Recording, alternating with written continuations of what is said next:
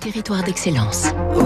Donnons l'envie d'entreprendre au cœur des territoires avec la banque Kolb, une banque du groupe Crédit du Nord. Fabrice Lundi, vivons heureux, vivons cachés, c'est peut-être votre devise. En tout cas, on aime vivre dans un endroit à l'abri des regards. L'IPI, trois générations. Cette entreprise familiale de Moutier-sur-Bohème, au sud d'Angoulême, conçoit et fabrique des aménagements extérieurs, portails, clôtures, portillons en acier galvanisé. Au départ, en 63, c'est une petite société qui fabrique des grillages pour la région.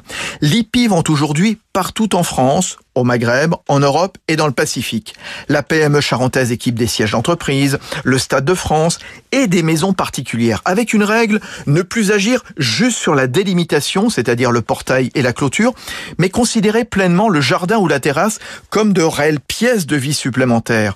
D'où le recours à la personnalisation, la recherche de nouvelles formes. L'IPI a d'ailleurs été récompensé fin 2020 par les trophées INPI dans la catégorie design Frédéric Lippi. C'était un, un, marché où dans lequel euh, l'offre était assez austère, si vous voulez. Un seul produit, une seule couleur. Et donc on va vouloir euh, que cette euh, clôture, cet espace de liberté nous ressemble. Et donc on va vouloir adapter les couleurs, les dimensionnements, dans les rythmes. C'est plus un poteau, un panneau, un poteau, un panneau.